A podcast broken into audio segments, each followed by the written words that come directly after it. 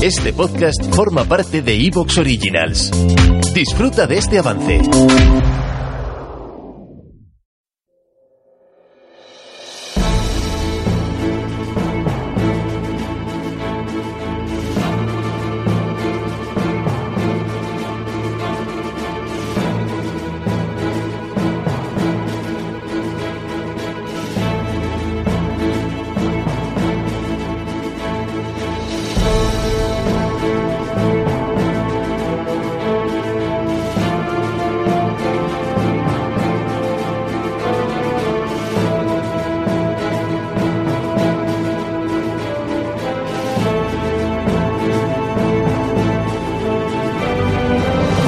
Bienvenidos a Casus Belli de nuevo, 8 de marzo, donde ya, pues ya lo sabes, ¿no? Visibilizamos el papel de la mujer en algún aspecto militar y esta vez toca la creación de, eh, pues yo creo que es la más famosa, tal vez no la más numerosa, porque hay países muy, muy grandes, pero la más famosa agencia de inteligencia que es la CIA.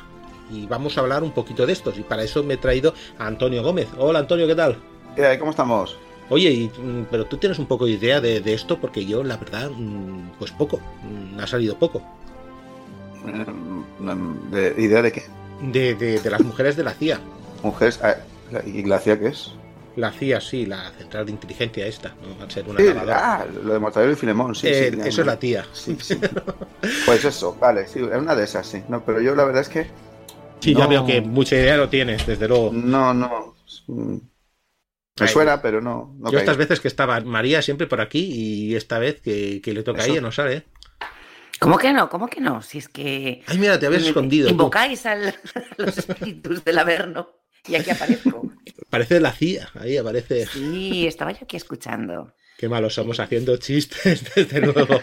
sí, sí, sí, sí, sí. Pero bueno, eh, ¿qué nos traes? Exactamente para el 8 de marzo nos has dicho, ostras, pues he leído una cosa que parece interesante, una historia que parece interesante. Sí, mira, es un libro de una investigadora estadounidense que se llama Natalia Holt, que está editado en España por la editorial Pinolia y que se llama Chicas Listas. Mm. Que ya, hombre, teniendo en cuenta que, que, vamos a hablar, pues eso, de una agencia de inteligencia, pues está claro que las chicas tenían que ser listas, tontas no iban a ser.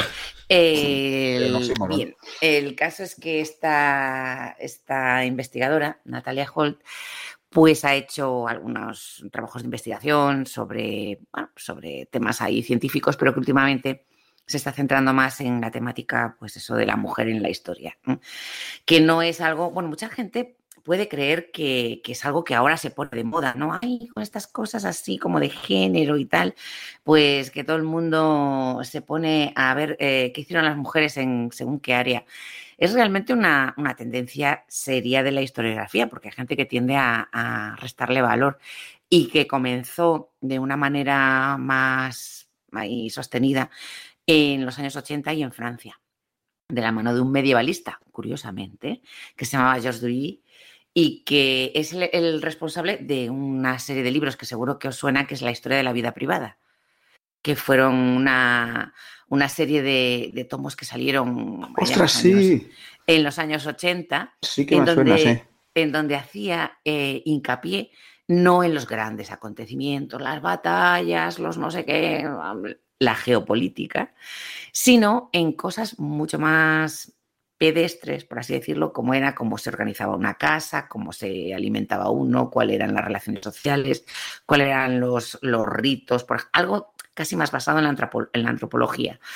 Y ahí es el comienzo de estos estudios que ahora se denominan de género, porque la parte siguiente a, a Historia de la Vida Privada fue Historia de la Mujer, porque antes por lo visto no teníamos historia o no habíamos participado de, de manera activa en ella. Entonces esta, esta señora estadounidense pues sigue un poco esa, esa tendencia. Lo hizo con, con, en un libro anterior, con las mujeres en la carrera espacial, y este lo dedica a las mujeres que, que no solamente trabajaron en la CIA, sino que asistieron al surgimiento de la CIA.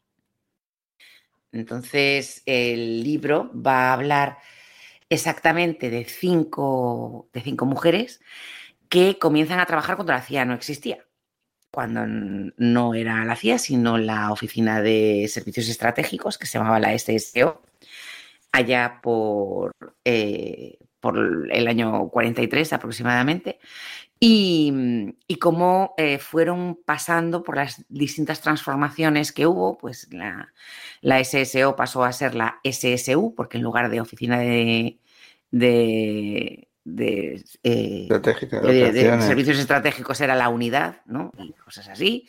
Después pasó a ser la CIG y después pasó a ser la CIA, ¿no? Eh, y estas, la mayor parte de ellas, pasaron por todos esos estadios. O sea que mm, se centra principalmente en las mujeres que, que trabajaron cuando surgió la CIA como agencia de inteligencia. Que debió de ser un momento muy heavy para que una mujer trabajara en algo así, porque. Vamos. Sí, sí, bueno, sí y no. En, el sentido que estamos en tiempos de guerra. En tiempos de guerra, eh, de repente somos útiles. Sí, yo. Claro. Yo recuerdo los casos de la gente que entró en las OSS y sí eran, eran gente muy, muy, muy heterogénea y, había muchas mujeres y, bueno, muchas entraban como si fueran secretarias o algo de esto y luego trabajaban en cifrado, trabajaban como agentes encubiertas, trabajaban como, como secretarias presuntas de, agentes masculinos o, como sus esposas. Y, en realidad, pues yo lo que me asusta es el momento en el que se forma la CIA, porque ahí sí que era otra época, que es, ¿cómo se llama la, el, Buen Pastor, ¿no? La película esta del Buen Pastor, en la que te cuenta un poco cómo se crea la CIA a partir de, todas esas agencias anteriores. Tú te ves el ambiente que hay ahí y dices, madre mía, pues ahí una mujer pintaba lo mismo que, vamos, que un, que un payaso en una romería. O sea, no, dices, esto no, no, no encaja. Y, y, sin embargo, pues las mujeres estaban ahí desde la, desde la Guerra Mundial, ¿no? Porque hay algunas que, que, desde el primer momento de la OSS ya estaban formando parte de la estructura de, de, la organización. Sí, el, a ver, ya digo, en tiempos de guerra, obviamente, pues hay una movilización de, de, hombres, ¿no? Que generalmente van a formar parte de los ejércitos y que van al frente, pero claro, la producción en las industrias, y no solamente la producción armamentística, sino conducir un autobús o, mm, dirigir el tráfico o eh, ser dependiente en unos grandes almacenes tiene que estar cubierto de la misma manera. Y entonces eso ya había pasado en la Primera Guerra Mundial. La Primera Guerra Mundial es realmente el punto de inflexión de la incorporación de la mujer al mundo del trabajo, pero ahora en la Segunda Guerra Mundial es mucho más es mucho más eh, patente. Y el caso es que mm, sí que mm, entran a trabajar ellas, estas cinco mujeres y otras muchas más, no solamente en la CIA, sino en muchos cuerpos relacionados con el ejército, también con el servicio civil y tal, en principio para llevar tareas, sobre todo administrativas, pero obviamente, como hay de todo, como en botica, pues habrá gente que será más normal, que se dedicará a hacer su trabajo y que será muy eficiente, y otras, pues que le ponen más entusiasmo y que tienen, bueno, pues unas mm, cualidades determinadas relacionadas con aspectos que van a tratar estas distintas instituciones y van subiendo, mm, digamos, peldaños dentro de, de estas, eh, de estas agencias. ¿Qué ocurre? que son contratadas como secretarias, como administrativas y seguirán en ese rango y sobre todo con ese sueldo em, a pesar de que realicen otras, otras labores. Pero eso no solamente pasó en Estados Unidos, tenemos un ejemplo muy claro en, Inglaterra, pues con todas las, con las miles de mujeres, miles de mujeres, estamos hablando de miles, que trabajaron en Bletchley Park, por ejemplo. Es decir, que, ahí también eh, se produce un fenómeno, un fenómeno similar. Lo que ocurre es que en este caso, en la, en la Segunda Guerra Mundial, los americanos eran, o los americanos, perdón, los británicos eran los que ya sabían de espionaje y tenían sus redes y demás. Y sin embargo, los, los estadounidenses eran un poco los pipiolos, ¿no? Los que tenían que conformar de alguna manera ese, ese sistema de, espionaje. No se habían visto, bueno, tenían sus redes espías, claro que sí, pero no, quizá no tenían la, implicación que había que tener para eh, tener su, una red dispuesta en Europa, que era el campo de operaciones principal donde, donde iba dirigido sus objetivos. ¿no?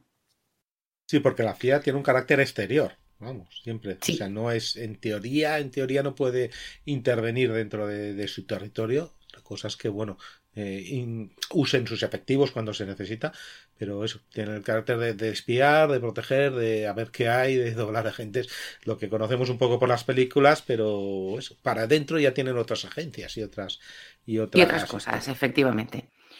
Y, el problema de la formación de la agencia es que eh, tiene que tener un papel o un control y ese control pues es un control presidencial, por ejemplo. No, no es un control a través del Congreso ni demás, es decir... Eh,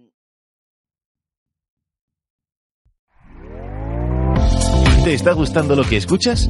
Este podcast forma parte de Evox Originals y puedes escucharlo completo y gratis desde la aplicación de Evox. Instálala desde tu store y suscríbete a él para no perderte ningún episodio.